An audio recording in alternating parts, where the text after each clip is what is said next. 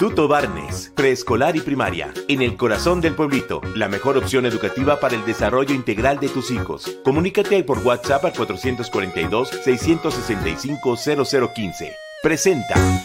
Pulse Podcaster. Llega a ustedes gracias a la producción de Grupo Viar, alcanzando metas en común. Todos los comentarios aquí escuchados son responsabilidad de quien los emite. El análisis del pensamiento humano desde un enfoque filosófico actual. Pulse Network Media presenta un show más de filosofía. Comenzamos.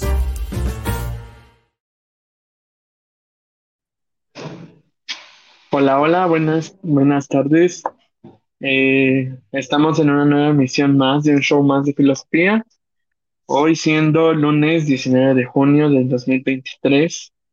Eh, es un honor volver a presentar a, a nuestro queridísimo colega, este Ángel, eh, pues con este tema, ¿no? Otra vez la continuación, la parte 2 de la política hobbesiana.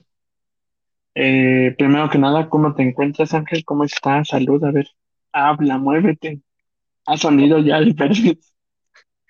Hola, no, muy bien, todo bien. La semana un poquillo pesadillo, pero todo bien. Este, pues sí, hay que seguirle a, este tema, ¿verdad? De la filosofía política de, de Thomas. Este señor que nos dejó mucho que decir el programa pasado. Quedaron muchas dudas de algunas personas y también, pues, argumentar algunas otras cosas desde nuestro pensamiento, ¿no? desde nuestro razonamiento e invitando a, aquellas personas también a que pues digan, oye, ¿sabes qué? Estoy en contra de lo que nos dice Hobbes, lo que me dices tú, lo que dice Manuel. No sé, hay que armar polémica, hay que hacer lío, como dijo un filósofo argentino.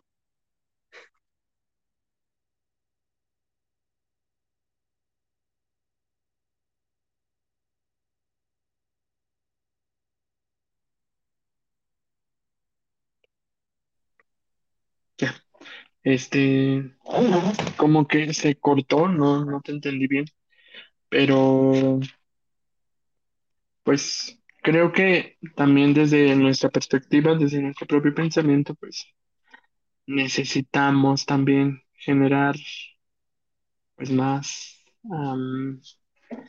no, no puedo hablar de una mayéutica porque pues como que nos hace eh, Mm, profundizar más, pero creo que de esto casi no se trata, ¿verdad? Bueno, sí, pero no, porque si no perdemos un contexto, ¿sabes? Em, bueno, no sé tú cómo lo piensas, mira, yo lo veo desde un contexto, por ejemplo, desde la historicidad, de, no sé, de lo que pueda pasar, de lo que se está viviendo, de lo que se está haciendo. Eh, en estos programas, por ejemplo, el programa pasado pues nos quedamos con, pues con muchas dudas, ¿no? De, de esta parte, mm, de la parte en cómo la filosofía, pues también se involucra dentro, pues, pues de la política, porque ya, pues ya hemos hablado desde, por ejemplo, de la ética, de la moral, de la antropología. Ya hemos hablado de eso, ya nos hemos dedicado a, mm, pues a tratar de no perderlo, ¿sabes? Y creo que hoy, pues venimos a hablar de otro aspecto que también suena medio, medio turbio, medio peligrosón, que se llama, este, pues religión. Hoy entramos a, a esta división de iglesia-estado en Hobbes, de cómo Hobbes, pues, en su, pues, en su escrito, en este Leviatán, pues también lo, pues lo deja dicho, ¿no? Como la iglesia, pues también la iglesia-estado se divide por, por meras coincidencias de, de la razonalización de la religión, de que también Max Weber comparte que pues es un método, una ideología, y pues al meter esta racionalización, pues empieza la división. Pero a ver, tú platícanos, tú cuéntanos, ¿qué, qué piensas? Pues desde mi punto de vista, yo siempre he admirado la separación iglesia-estado, teniendo como referente, pues de dónde surge, ¿no? De la cómo se ha puesto en práctica desde las reformas que ha habido en nuestra constitución. Y también, ¿no? El Leviatán nos habla de, de la importancia de la religión, la importancia del Estado y de la importancia de su separación, que no pueden caminar las dos juntas, porque creo que podríamos citar aquel filósofo llamado Jesucristo, como algunos le dicen. no, citar a, la persona de Cristo, ¿no? En el Evangelio, donde dice que dos reinos divididos pues tienden a la muerte. No se puede servir a Dios y al dinero, ¿no? Y al dinero. muchas referencias en cuanto que son dos cosas diferentes que pueden caminar de la mano, sin embargo, qué horror en lo personal lo digo, ser gobernado por un, una persona, no sé, un cardenal de la Iglesia Católica, un pastor de, la de las iglesias cristianas o algún sucesor de Nazón Joaquín, o sea, eso para mí sería horroroso. Por eso Demasiado. De, de esta separación, iglesia-estado.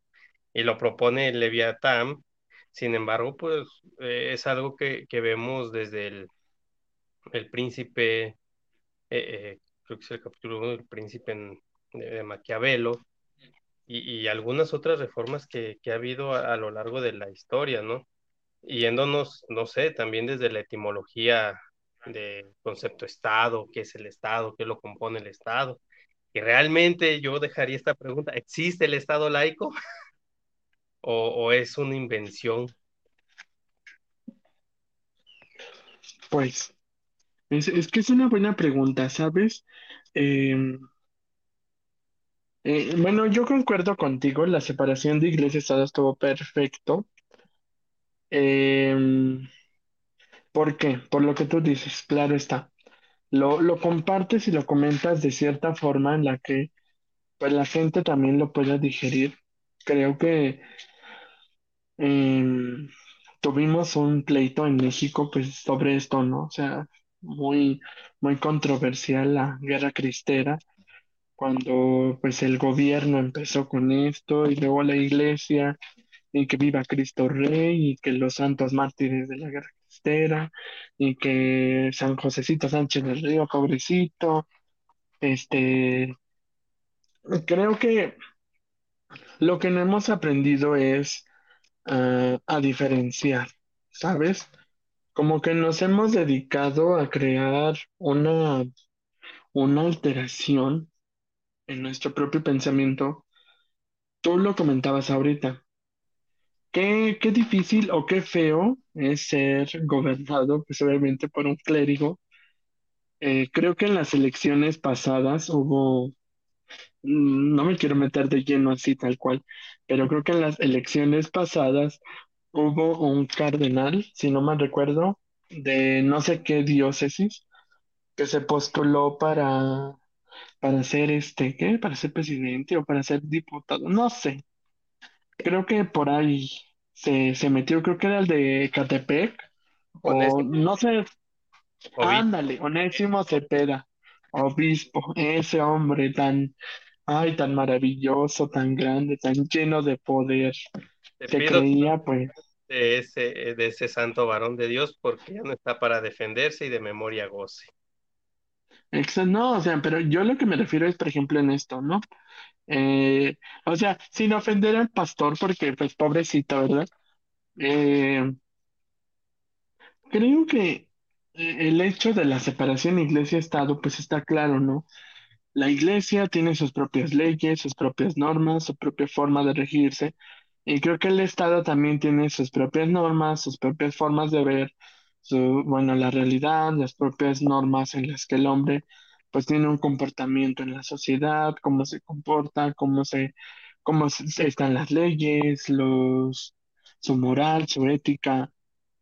Y justamente yo estaba leyendo una parte en donde decía que Hobbes habla sobre esta filosofía tipo teología de Dios, como una eh, teología natural de, de, de esta parte, de cómo es que Dios, pues Dios en simple hecho es un ser de perfección, pues por, por naturaleza.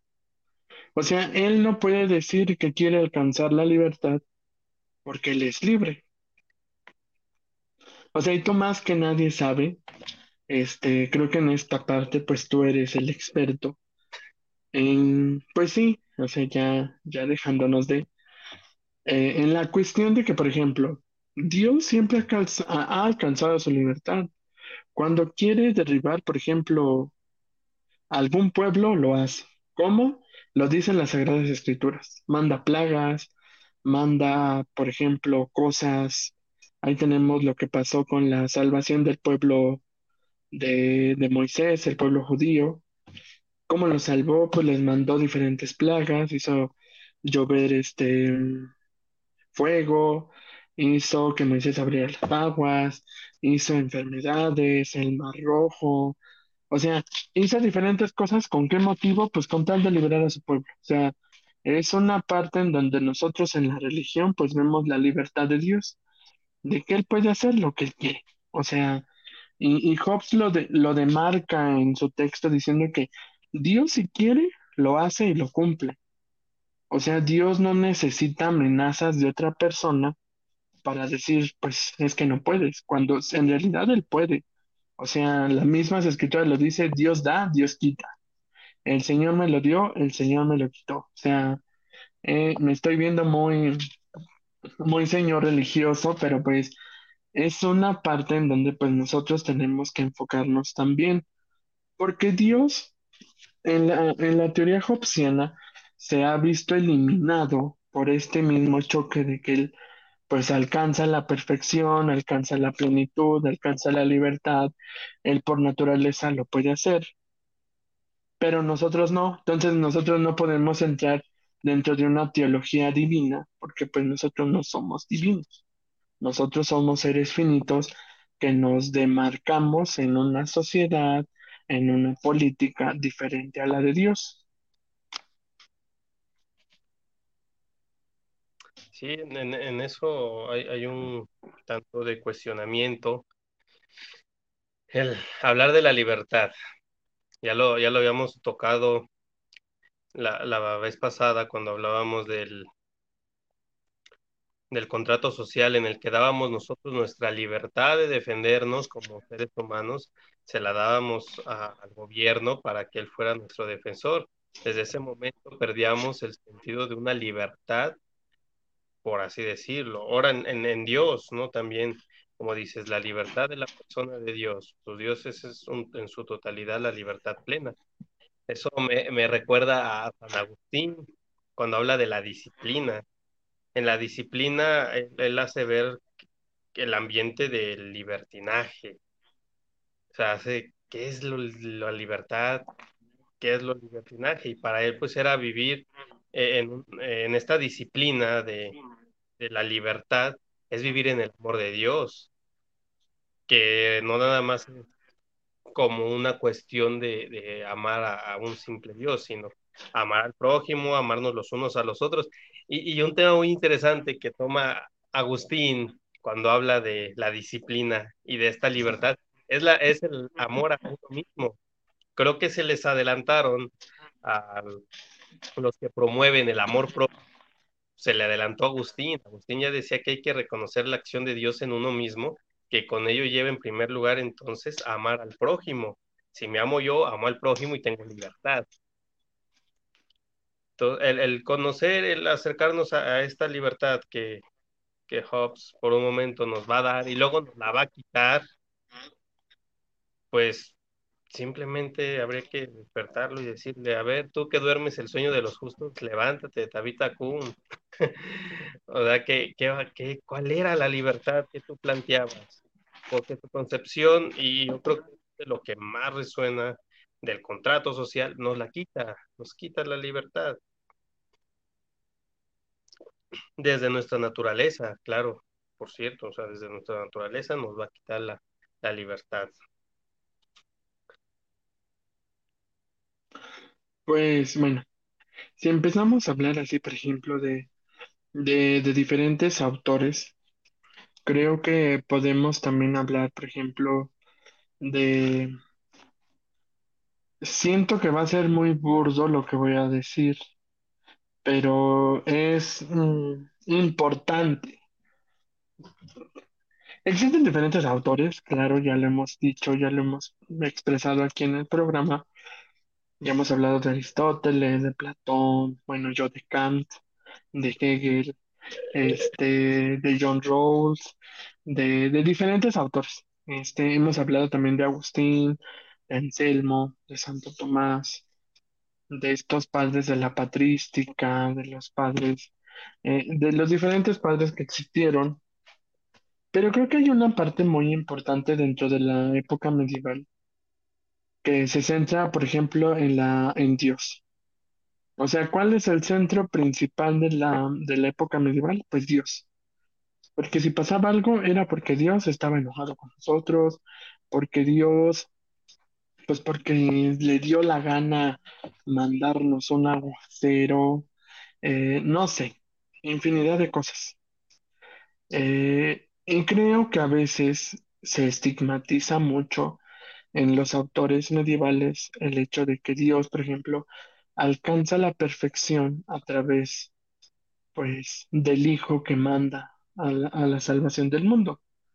Eh, hemos escuchado diferentes textos, bueno, tú y yo, este, José también lo ha visto con San Agustín. Pues, ¿qué dice San Agustín? San Agustín, pues, ¿cuál fue la vida de él? ¿A qué se dedicó? ¿Qué fue lo que hizo? ¿Cómo creció? ¿Cuál fue su entorno? Pero de repente conoce a Dios o experimenta a Dios a través de algo y pues, ¿qué pasa? Pues se convierte. ¿Se convierte en qué? Pues en un cristiano más, porque empieza a hablar de Dios, que la hermosura tan hermosa, tarde te amé, este, tan bella, tan sublime, este, por ejemplo, Santo Tomás, Santo Tomás también que habla del motor inmóvil, que para todo pues Dios, Dios, Dios, Dios, Dios, Dios. San Anselmo que habla de, pues, de la religiosidad, cómo se va desembocando ahí una filosofía en Dios. Pero ¿qué pasa cuando llegamos a la época moderna? Cuando llegamos a la época moderna, pues ya dejamos a un lado esto, que fue donde pues la teología empieza a ser racionalizada, donde Dios empieza a ser estudiado, fue un método científico en el que pues Dios experimenta por esto, por esto, por esto, por esto, y empezamos a hacer, por ejemplo, en la actualidad, que la partícula de Dios, que la partícula de Dios nos habla de esto, de esto, de esto, de esto, de esto, y empezamos a sacar cada este, teoría conspirativa para la iglesia, porque pues eso es. Hemos utilizado esto como una conspiración dejando de lado el hecho de que somos cristianos, no somos cristianos, somos judíos, no somos judíos, lo que seamos. Hobbes lo, lo, delimita tal cual. Al racionalizar a Dios, estamos hablando de un método científico. O sea, ya estamos queriendo comprobar tal cual qué es Dios. Cuando la definición de Dios siempre ha sido extensa, o sea, nunca, no tiene un principio y no tiene un fin. Y creo que tú más que nada lo sabes porque está, estudias teología, este, eres más experto que yo en este aspecto. Eh, eh, el hecho de hablar de Dios, pues no es algo sencillo, o sea, de ningún Dios, cabe aclarar, porque por ejemplo, está Buda, está, por ejemplo, eh, Dios, Jehová, este está Yahvé, no sé, los diferentes nombres que se le conoce a Dios, pero eh, hablar de ellos, pues es como que se ha vuelto un tema de, de censura. No sé si tú lo has notado, se ha vuelto un tema de censura tanto en la política como en la ciencia. Porque tú dices, es que se le encomienda a Dios y, ay, no, ¿cómo crees que Dios no? Porque no puedes decir a Dios en una, en, en una política, porque Diosito, no sé qué, o sea, empiezan a, a casi, casi, santo, santo, santo es el Señor. O sea, creo que eh, nos estamos yendo por el camino incorrecto. No sé tú cómo lo veas, pero antes de, darte la palabra, eh, hemos, y no es un ídolo. Estamos haciendo una ideología de Dios en una política. Al momento en el que, por ejemplo, algún clérigo en un futuro quiera volverse a meter en la política, creo que ya sabemos cuál va a ser su principal propuesta. La principal propuesta va a ser, ah, pues si soy sacerdote, si soy religioso, si soy religiosa, pues lo que quiero hacer es transformar al mundo como Dios lo quiso. como Dios lo quiere, en un ambiente de paz, en un ambiente en donde todos oremos, en un ambiente en donde todos seamos unidos, porque es lógico, o sea, en algún momento a algún clérigo se le va a ocurrir el hecho, se le va a botar la canica como nuestro amado presidente, que va a decir, no, o sea, pues es que es cierto, o sea, va a llegar un punto en el que se va a, pues no se va a hartar, sino que se va a cansar y va a decir, oye, es que sabes qué, Estamos mal. O sea, centrémonos en Dios. ¿Qué hubiera hecho Dios? Entonces, nosotros no somos Dios. O sea, somos partícipes de la misma religión. O sea, de, de que creemos que Él es el centro, pero no re- realizar una ideología en lo que Dios quisiera si yo fuera un político. O sea, es como si yo me propusiera para político, pues con toda mi formación que tengo pues creo que nunca vamos a poder avanzar por el simple hecho de que vamos a llegar otra vez a la época medieval, en el que la Inquisición va a volver a salir. O sea, ese es el punto. No es otro punto, sino que Benito Juárez yo creo que lo pensó bien. O sea, muchos dicen que estuvo mal, que sí, o sea, sí estuvo mal, pero eh, si lo vemos desde la otra perspectiva, supo separar también este aspecto, pues, pues iglesia-estado. O sea, se puede decir, ah, mira, Yo fui seminarista, yo fui casi sacerdote, pero ¿sabes qué? Mira, tus pedos, tus pedos, mis pedos, mis pedos. O sea, la política se deja a un lado, pero la iglesia se mete. Entonces creo que eh, Ángel ha de tener muchos comentarios sobre lo que estoy diciendo. Eh, se trata de profundizar cada uno de estos puntos.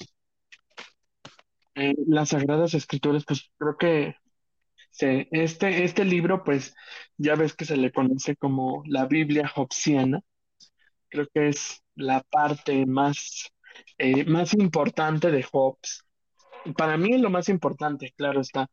Eh, a mí se me hace un libro, pues, tal vez un libro muy importante para la filosofía de él, pero también es una, es un libro que te dice, oye, despierta. ¿Qué es lo que quieres mañana? ¿Qué es lo que quieres en un futuro? ¿Quieres una política centrada en Dios o una política centrada en la humanidad?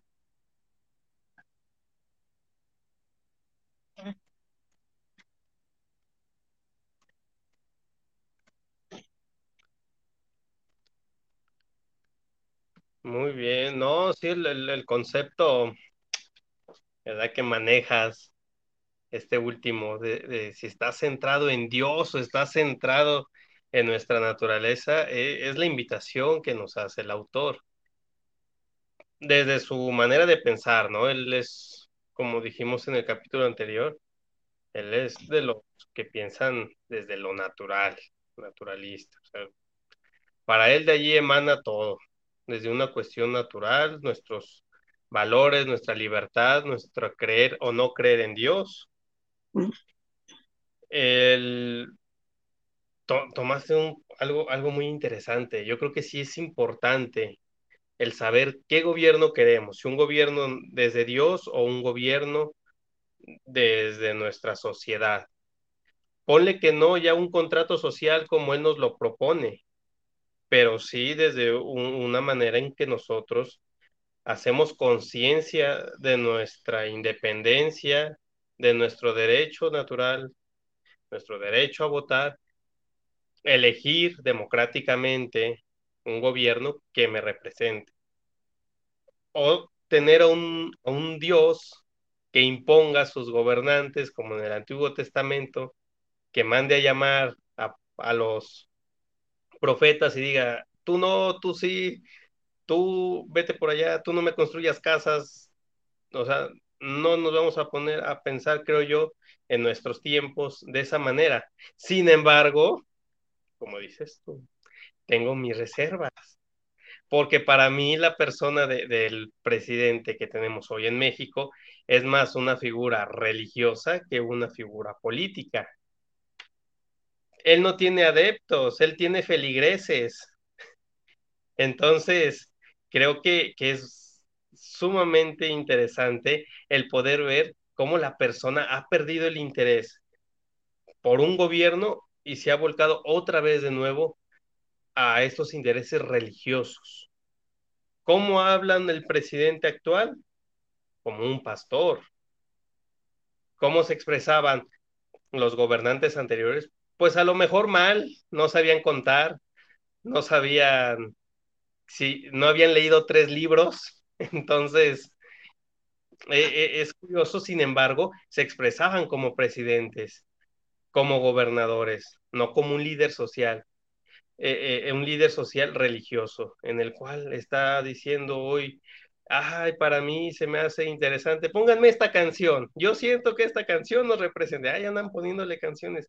No, señor, no, no, canción es esa, porque ya, ya parece un, un ritualismo, ya se ha vuelto un ritualismo. Llega, pone su canto de entrada casi casi, sus feligreses, porque son los de siempre, son los de siempre, peligreses, eh, y, y, ahí están conviviendo como si fuese una reunión más bien eh, religiosa, porque, oye, ¿qué vamos a hacer cuando usted no esté? Sí, es que parece que, que, que es que el diálogo con Jesús, ¿no? ¿Qué, vas, ¿Qué vamos a hacer cuando tú no estés? Les voy a explicar, entonces, les voy a enviar a Marcelo, les voy a enviar a Chema, les voy a enviar a Dan Augusto. No estarán solos. O sea, no puedo evitar decir que creo en lo que él ha dicho. Soy un seguidor de Jesucristo, sí, cierto. Me queda muy en claro que lo es. Su imitación la ha hecho muy bien y no precisamente la imitación de Cristo de este gran libro. O sea, ha hecho muy bien imitarlo pero sí, la, persona de, Obrador ha perdido este sentido que Hobbes nos hace una reflexión. ¿Tu gobierno es desde Dios o viene desde tu naturaleza, desde esta acción social de levantarnos y decir, quiero esto como sociedad, como una sociedad? Y ahí entraría la ética, una ética social. ¿Qué nos va a proponer una ética social? ¿Cómo vamos a trabajar en, en nuestra sociedad, en nuestras colonias, en nuestras comunidades, no como fieles religiosos, porque si no todos seríamos la hermosa provincia como aquí en Guadalajara, sino como un Estado libre y soberano. ¿Cómo ves? Este, pues mira, um, yo no lo quise decir tal cual, pero no, tienes mucha razón, es que se oye muy bíblico esto. Este, hasta suena el, el Apocalipsis 2 de, de nuestra era, como, como de construyan una arca y suban animales de todas las especies, y así como de, ay, por favor, o sea, no sé. Bueno, este, antes de, de continuar, hay una pregunta de uno de nuestros bueno, de los que nos están escuchando. Dice, entonces el problema es el poder o cómo lo quisieron dividir como respuesta cultural a la búsqueda de la libertad. ¿Tú qué responderías? A ver, la estoy, la estoy viendo aquí. Entonces el problema es el poder o cómo quisieron dividir como respuesta cultural a la búsqueda de la libertad. ¿El problema es el poder? Yo creo que sí, sí es el problema el poder. ¿Por qué? Eh, cuando hice mi investigación filosófica para titulación, esa era el, la, la, cuestión más importante para mí, dividir el, problema del poder. ¿Qué es el poder? Bueno, un gobierno que, que va a gobernar a sus feligreses, a, a, a feligreses, no, eso es Andrés Manuel, no, que va a gobernar a un territorio pues es desde ahí donde surge el problema, por ejemplo, para mí. Yo hablaba de que el Estado, según las definiciones, está siempre dividido en tres aspectos. El Estado es el gobierno, el territorio y las personas que lo habitan. Esos tres son, son los que conformarían el Estado, como irnos a una definición no etimológica, pues una definición. Entonces, el, el Estado se, se, divide por estos tres. El pueblo no es laico, yo soy pueblo de este gobierno, no soy laico. Los maizales, por entender el territorio, tampoco son laicos. ¿El gobierno es laico? Bueno, el gobierno puede que sea laico, puede que sea laico, puede que no. Entonces, como dijo don Onésimo Cepeda, yo me quedaría con esta, eh, esta definición. Es un Estado gobernado por un líder laico, en dado caso. Entonces, el poder entraría la, la dilema de, de, esta libertad. Si realmente el poder uh -huh. quiere, sin un sincretismo, sin, sin una exposición de mis pensamientos personales, o, o, o, se va a hacer una dictadura, una imposición. ¿Saben qué? Hoy estás en, en, nuestro, por ejemplo, en nuestro país, lo decía una filósofa de, del Estado de México, no recuerdo ahorita bien, Miranda, su nombre. Dice, o estás con Morena o estás en contra de Morena. Así sucede en nuestro país, ya no hay partidos políticos. Eres Pero uno creo- o eres otro. Ay, perdón. Pero creo que ya no se trata, por ejemplo, o sea, ya, ya alejándonos un poco de esto, eh, está la parte, bueno, por ejemplo, no, de, de no salirnos del contexto, claro está, porque creo que eh, la chica hizo la pregunta tal cual. O sea, ¿cuál es el problema? O sea, ¿el verdadero problema es el poder? Pues es que tú ya lo dijiste, sí. Yo también lo puedo decir tal cual, sí, el problema es el poder. Porque ¿qué es lo que busca un gobierno? O sea, a ver, vamos tal cual. ¿Qué busca, por ejemplo, esta Claudia? ¿Qué busca Marcelo? ¿Qué busca Adán Augusto? ¿Qué busca Monreal? Por ejemplo, la Lili Telles. O sea, o sea, ya vámonos con los demás, o sea, no nada más con las corcholatas, sino que centrémonos también en los demás.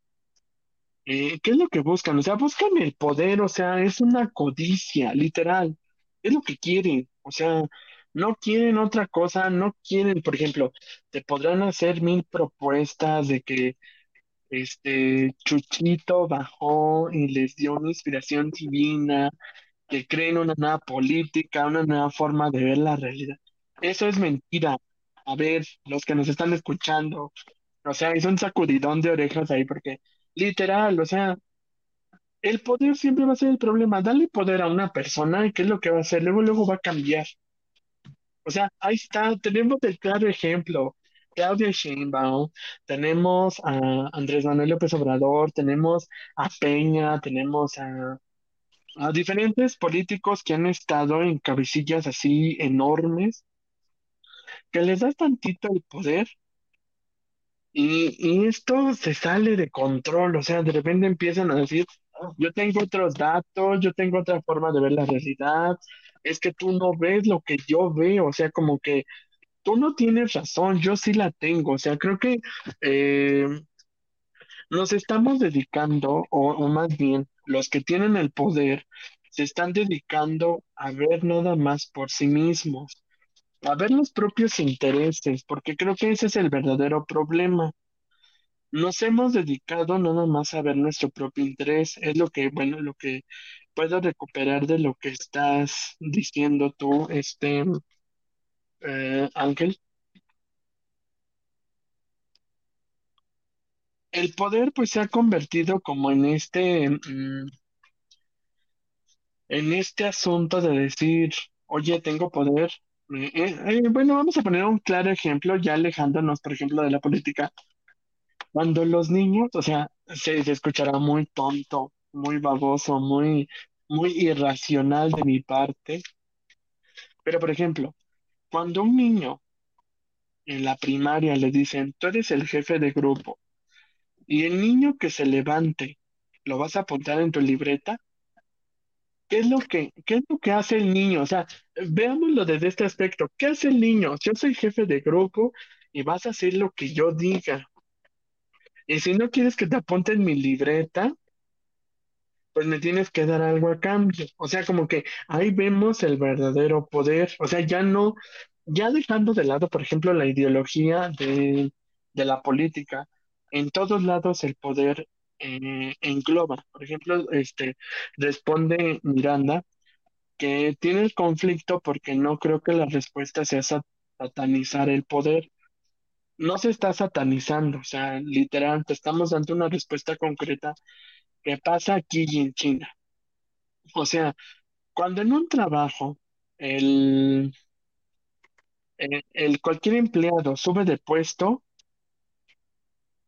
pues es que ahí viene el verdadero problema. O sea, cuando, cuando un trabajador sube de puesto de ser chalán a ser jefe, o sea, a ser, eh, ¿cómo se le dice? Este, ay, esta cosa, este, de ser, a ser gerente pues empieza a cambiar esta persona, decir, ah, mira, yo tengo el poder, yo puedo correrte, yo puedo hacer lo que yo quiera, este, si yo quiero te puedo inventar cualquier cosa. O sea, pasa en todos lados, incluso en las escuelas, cuando vemos que el profesor tiene la autoridad, dice que el profesor, pues el más, más inteligente que tú, el más bueno que tú, pues ahí empiezan también los conflictos a decir de, ¿sabes qué niño? ¿Sabes qué niña? Pues ni modo, o sea, vas a reprobar porque, ¿por qué? Pues porque quiero, o sea, literal, así pasa. O sea, veámoslo desde diferente punto de vista, ya no tanto del gobierno. La libertad se limita a partir de nuestra propia conciencia.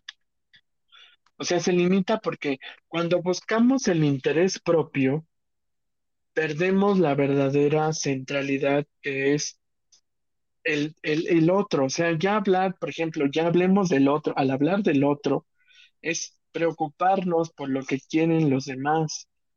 ¿Qué es lo que decía Ángel? Pues es que eso es lo que debemos de buscar, este, buscar una problemática en la que el otro, pues se ve inmiscuido en mis problemas, en mis propuestas, no preocuparme por un aeropuerto, no preocuparme por un tren, no preocuparme por, por cosas insignificantes cuando en realidad lo único que puedo hacer y lo único que quiero hacer, pues es preocuparme por los demás, no preocuparme por quitarle el techo, la vivienda, quitar este cosas que pueden ayudar a la misma sociedad cuando lo único que quiero es ir y tomarme una fotito y que esa fotito quede en el cronograma, pues en instancia de este sexenio. Eso está mal.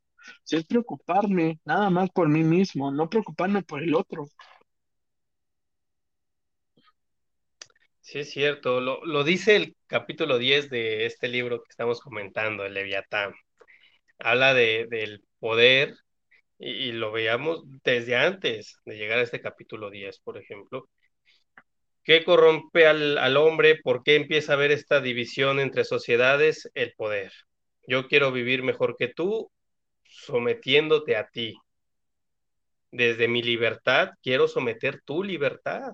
Pierdo el, el, valor de la libertad natural, ¿no? Hobbes uh, caracteriza el poder como una manifestación de los hombres a sacar este, este mayor provecho de los medios que, que vamos teniendo a nuestro alrededor. Como tú lo dices, o sea, si el niño lo pusieron de jefe de grupo, va a sacar poder de ahí. ¿Y quién le enseñó a ese niño? Esa, a veces algo natural, ¿verdad? Ya no nos vamos a poner de dónde salió el, conocimiento, sino viene de nosotros. los que están, no sé, en algún puesto que hemos asumido, hemos sacado algún provecho, te lo digo yo en lo personal. Y, lo haces a veces hasta inconscientemente. Eh, empiezas a hacer, acciones y, empiezas a ver de, ese sentido eh, en el cual yo me pueda beneficiar y pierdo la libertad a lo mejor de, un interés mm, que yo tenía en un principio, se pierde la libertad del otro, del que está a un lado, pero pues Hobbes nos va a hacer e, e, ese, ese manifiesto. Tendemos a tener siervos, los mismos animales. No nos vamos tan poco tan lejos. Los animales, hay, hay algunas razas de animales que tienen a otros a su servicio eh, las hormigas, las hormigas estas que cortan hojitas, están al servicio de un hongo. y nosotros podríamos pensar que ellas son las que dirigen su tribu. No, es el hongo. Si el hongo muere, mueren toda, toda, toda la colonia de hormigas. Entonces, la, la misma naturaleza, ¿no? Vemos animales que, que, que ocupan de otros para servirse, para subsistir dentro de su propio entorno natural.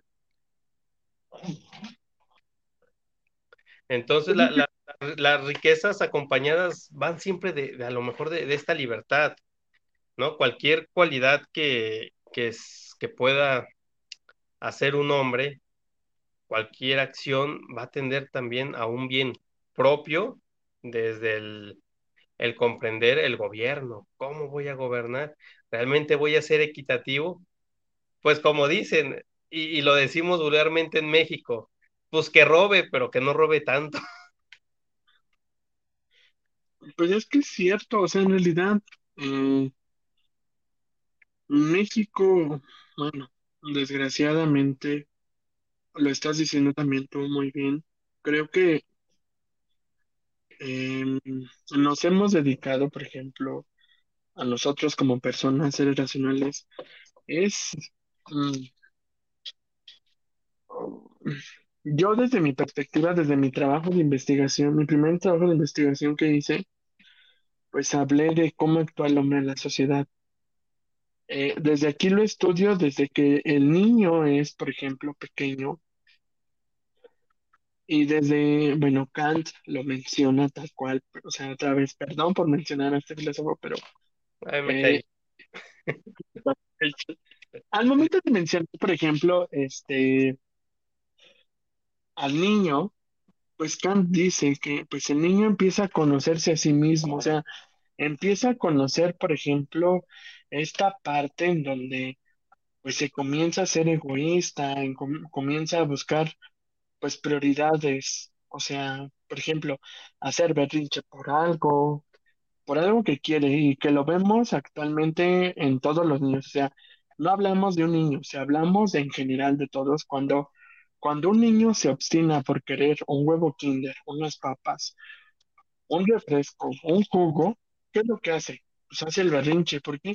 Porque nada más ve por él, o sea, no ve lo demás, no mira alrededor, o sea, al niño en realidad le vale si los papás tienen dinero, si no tienen dinero, pero el niño a fuerzas quiere, pues eso, o sea, ¿y, cómo lo va a conseguir? Pues obviamente haciendo berrinche, o sea, eh, es como las películas, es como las películas estadounidenses de ciencia ficción cuando el típico niño empieza a hacer berrinche, empieza a tirar todas las leches, empieza a tirar todo lo que encuentra a su paso, abraza los pies de la mamá con tal de a fuerzas que le compren algo. Lo mismo pasa en el gobierno, o sea, un político se va a agarrar del pie de alguien hasta que diga, mira, te voy a hacer caso pero te voy a poner aquí. Cuando yo te ponga aquí, tú vas a hacer todo lo que yo te diga para que llegues a tener el poder. Ahí es donde viene la otra parte, o sea, la otra parte en donde la conveniencia empieza a brincar. O sea, ya empezamos a buscar una conveniencia con el motivo de que yo, yo, Emanuel, o tal vez eh, Ángel, quiera tener un fin, no un medio, sino un fin propio.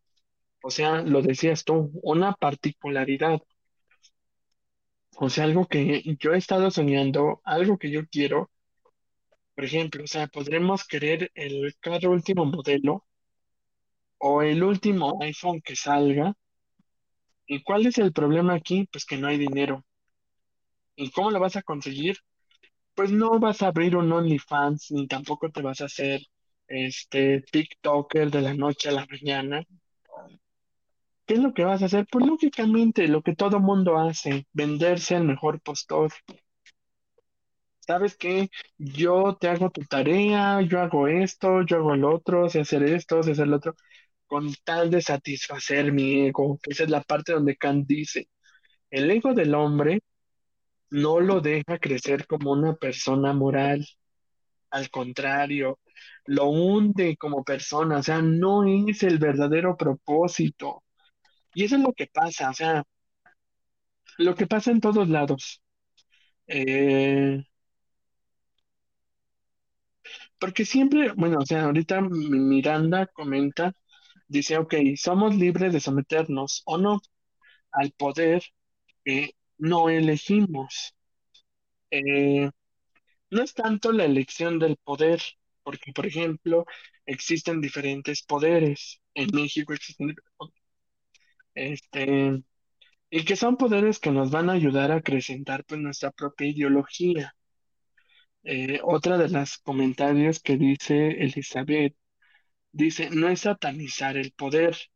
Yo creo que a veces confundimos la autoridad, ay, perdón, confundimos la autoridad que no podemos tener en un puesto o al poder, puesto que según la antropología define el concepto de poder con la posibilidad de imponer una voluntad.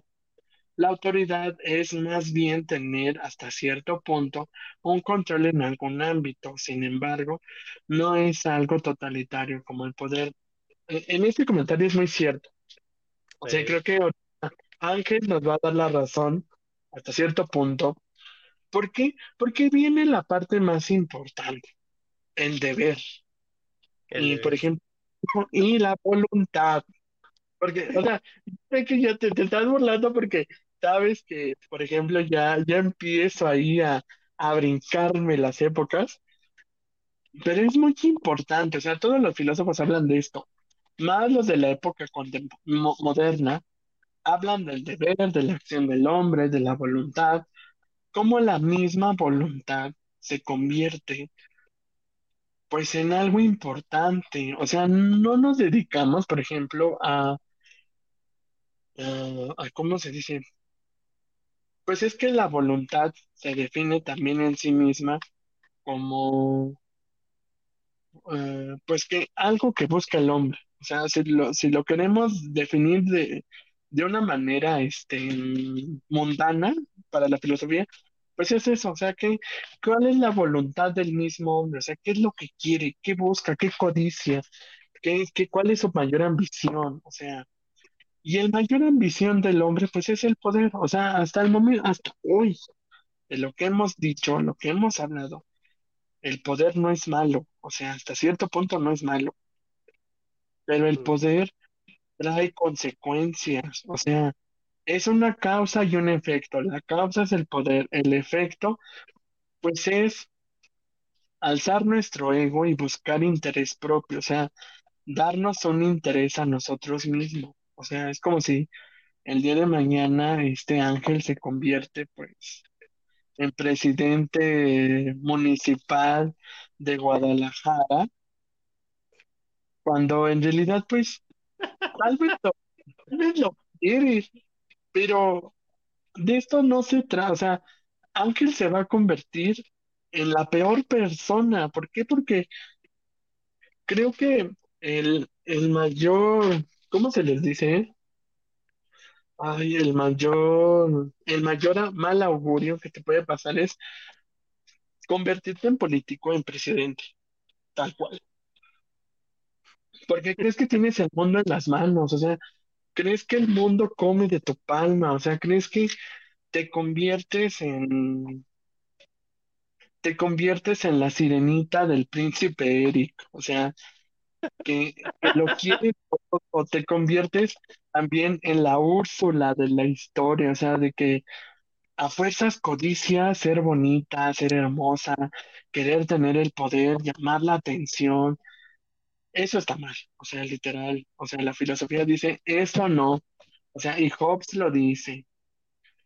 Hobbes lo dice tal cual. Lo estamos usando mal, también como dice Wilfrido.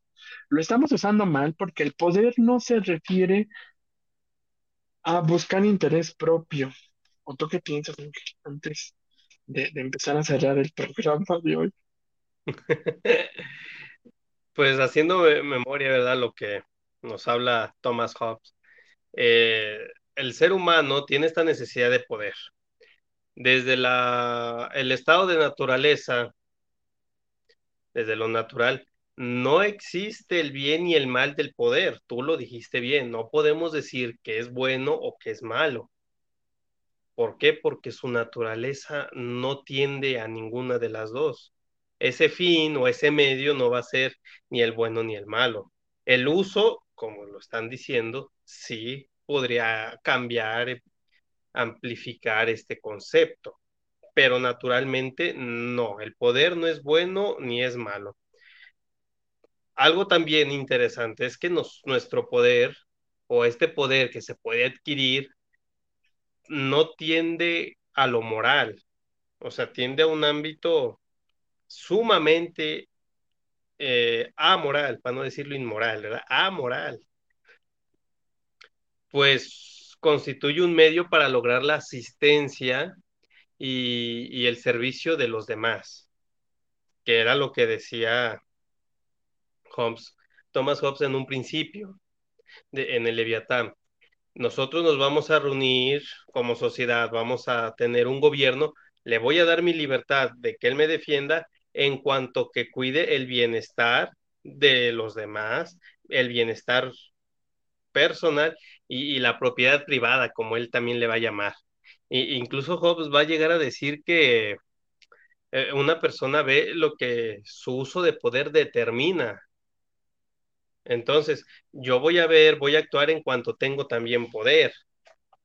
Algo muy importante, muchas veces cuestionamos a nuestros gobernantes.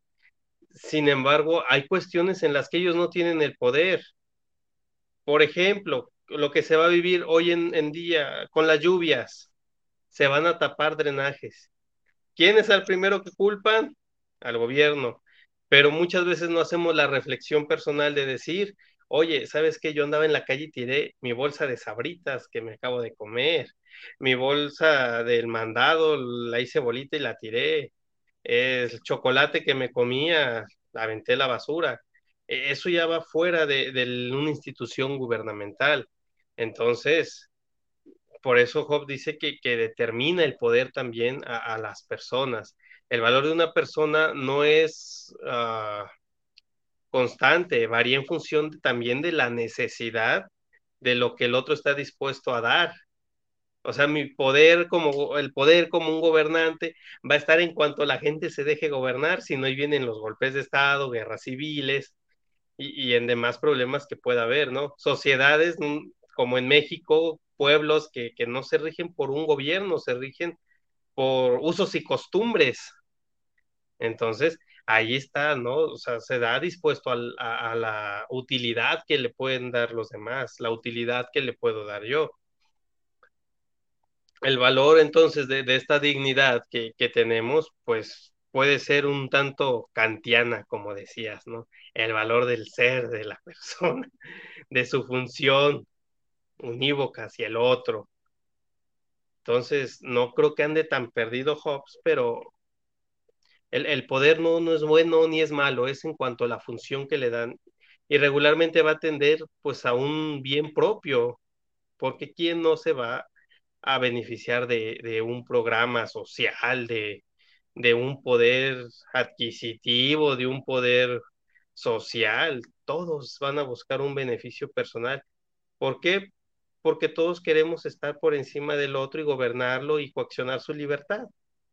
Hasta en, la, en, la, en, las, no sé, en las reuniones de padres de familia, la, la, mamá que, que gobierne, el papá que gobierne esas sociedades va a querer tener beneficios, que su hijo, si faltan, no le tomen en cuenta las faltas, que puede entregar trabajos de, después de plazo, pero la autoridad a los demás sí se las va a hacer ver, imponer. Es que creo que ya para ir cerrando, porque nos estamos alargando buen, este, eh,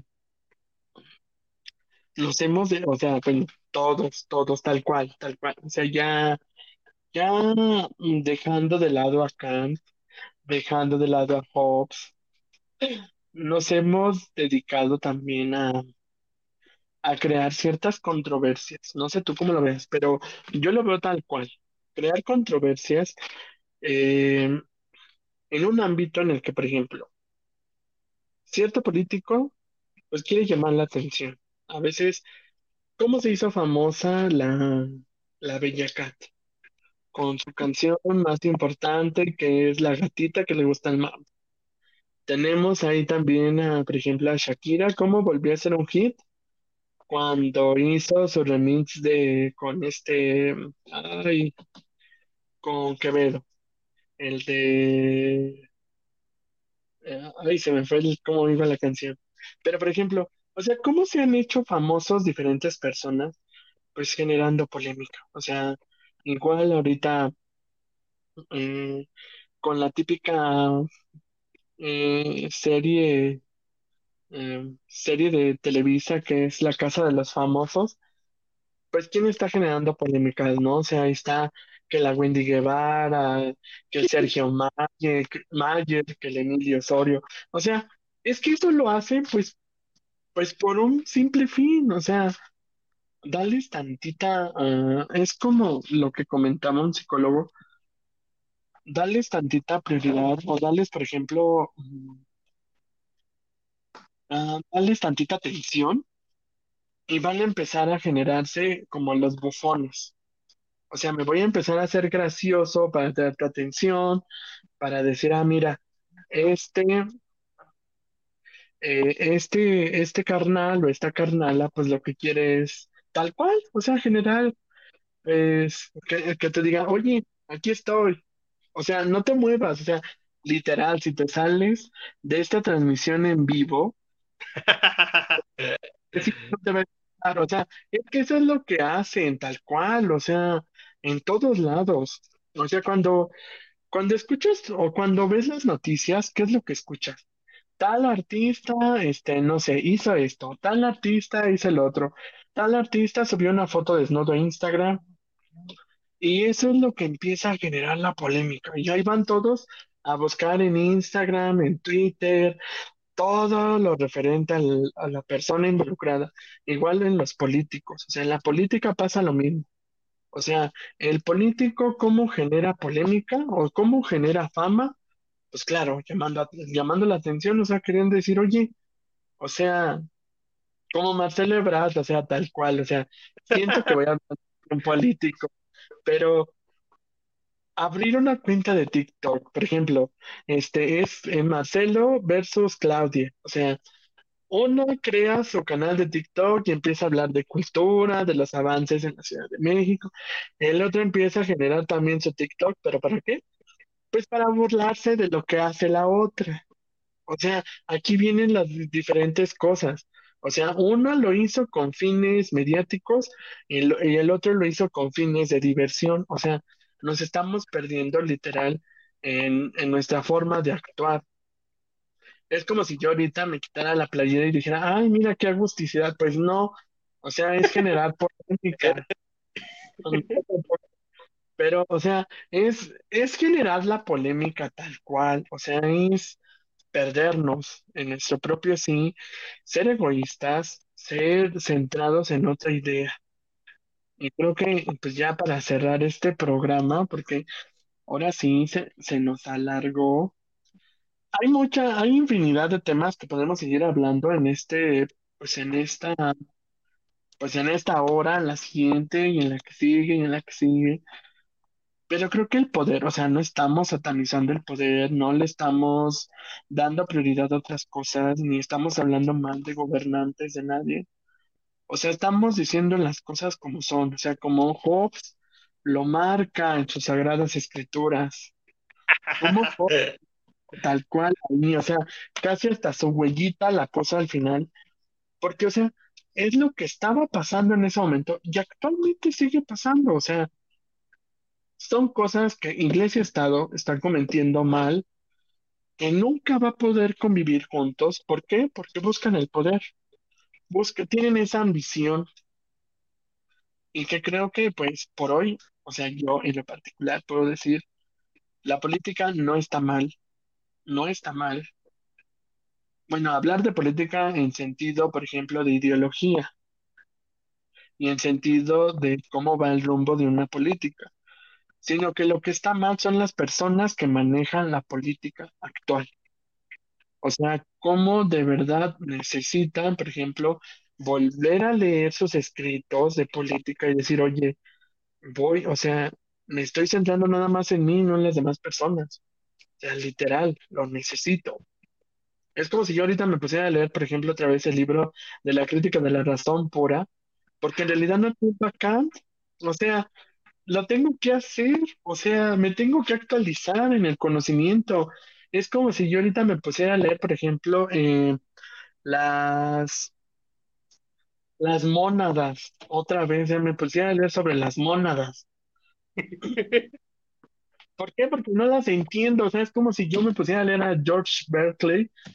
Es lo mismo. O sea, o sea, es, es, es volver a centralizarnos. Pero en fin, o sea, ya para no hacer tan burdo el, el programa, pues por mí es todo. O sea, es todo lo que tenemos que comentar. Es completar lo que habíamos visto. Y, y creo que pues nos podemos ir más largo. Y si Ángel lo desea y lo gusta, pues más adelante podemos hablar de otro tema centralizado, pues igual en la política o tal vez en otra, en otro tema. Pero pues por el momento creo que esta fue la, la crema de, de nuestros tacos. ¿O tú qué? Sí, yo, yo cierro con aquello que dice también Hobbes. Si alguien realiza un milagro y ese milagro causa rebelión en contra del rey, ese, ese milagro y el que lo hizo deben ser condenados, ¿verdad? No deben de ser puestos como enviados de Dios. Entonces, para mí, sin duda alguna que, que tienen que ser poderes que cada quien gobierne desde su naturaleza. Mi naturaleza es lo social, gobierno desde lo social, mi naturaleza es política, gobierno lo político, mi naturaleza es religiosa, va a gobernar desde lo religioso, desde mi naturaleza y desde mi ser. En fin, como tú dices, podemos seguir hablando mucho de este tema, sin embargo, pues vamos a hacerlo con eso, con mm. esta cita de, de, Tomás, ¿no? O sea, si ese milagro va a transgreder al rey, va a ser, pues hay que considerarlo como anatema desde la concepción Estado. Y por último, pues, hacer, quiero hacer tres recomendaciones de, de libros. El primero, Lo religioso dentro de lo político de Helio Masferret Khan. Y se los muestro. Eso. AMLO y la religión, el Estado laico bajo amenaza de Bernardo Barranco y Roberto Blancarte. Y para no dejar atrás a, a mi tío Benito Juárez, las leyes de reforma y el Estado laico, importancia histórica y validez contemporánea. Muy buenos libros, la verdad. Actualizarnos en la cuestión de gobierno del Estado, de la religión, cómo se vive la religión desde el concepto Estado en, en nuestro Estado mexicano libre y soberano. Y en fin, agradezco la invitación. Espero nos podamos ver pronto. Seguiremos criticando, haciendo estas críticas constructivas de, de nuestro estar viviendo en México. Y, y, ahora, este, pues queda tener esta Biblia también en, en nuestros escritorios cuando tengamos problemas, ¿cómo voy a hacer esta relación? Mi fe me dice algo, pero mi ser social me dice esto otro. ¿Cómo lo voy a equilibrar? Vamos a ver qué dice la Biblia de Hobbes. Eso sí, sí. Pues muchas gracias, Manuel, y a todos los que nos escuchan. Eh, no, pues por nada, este, ahorita nos llega un comentario de, de Miranda, eh, dice, hagan un programa para comentar el perfil de, para comentar el perfil que como filósofos, o sea, nosotros dos, o bueno, ya integrando a José, José, del candidato al gobierno federal, desde lo que hablamos hoy y del programa anterior. Eh, creo que es un buen, buen tema, o sea, literal lo podemos realizar, pero primero necesitamos checarlo. Este, antes de concluir, pues le agradezco a Ángel por esta participación. Le agradezco también a Miguel que está en cabinas, este, ayudándonos con, con este medio. Y también agradecemos a Pulse Media Network por, por este gran momento que nos está compartiendo. Pues esto es todo. Este es un show más de filosofía y pues nos vemos la siguiente sesión. Chao. Hasta luego. Instituto Barnes, preescolar y primaria, en el corazón del pueblito, la mejor opción educativa para el desarrollo integral de tus hijos. Comunícate por WhatsApp al 442-665-0015. El amor a la sabiduría, actualizado para las nuevas generaciones. Esto fue un show más de filosofía por Pulse Network Media. Conecta distinto.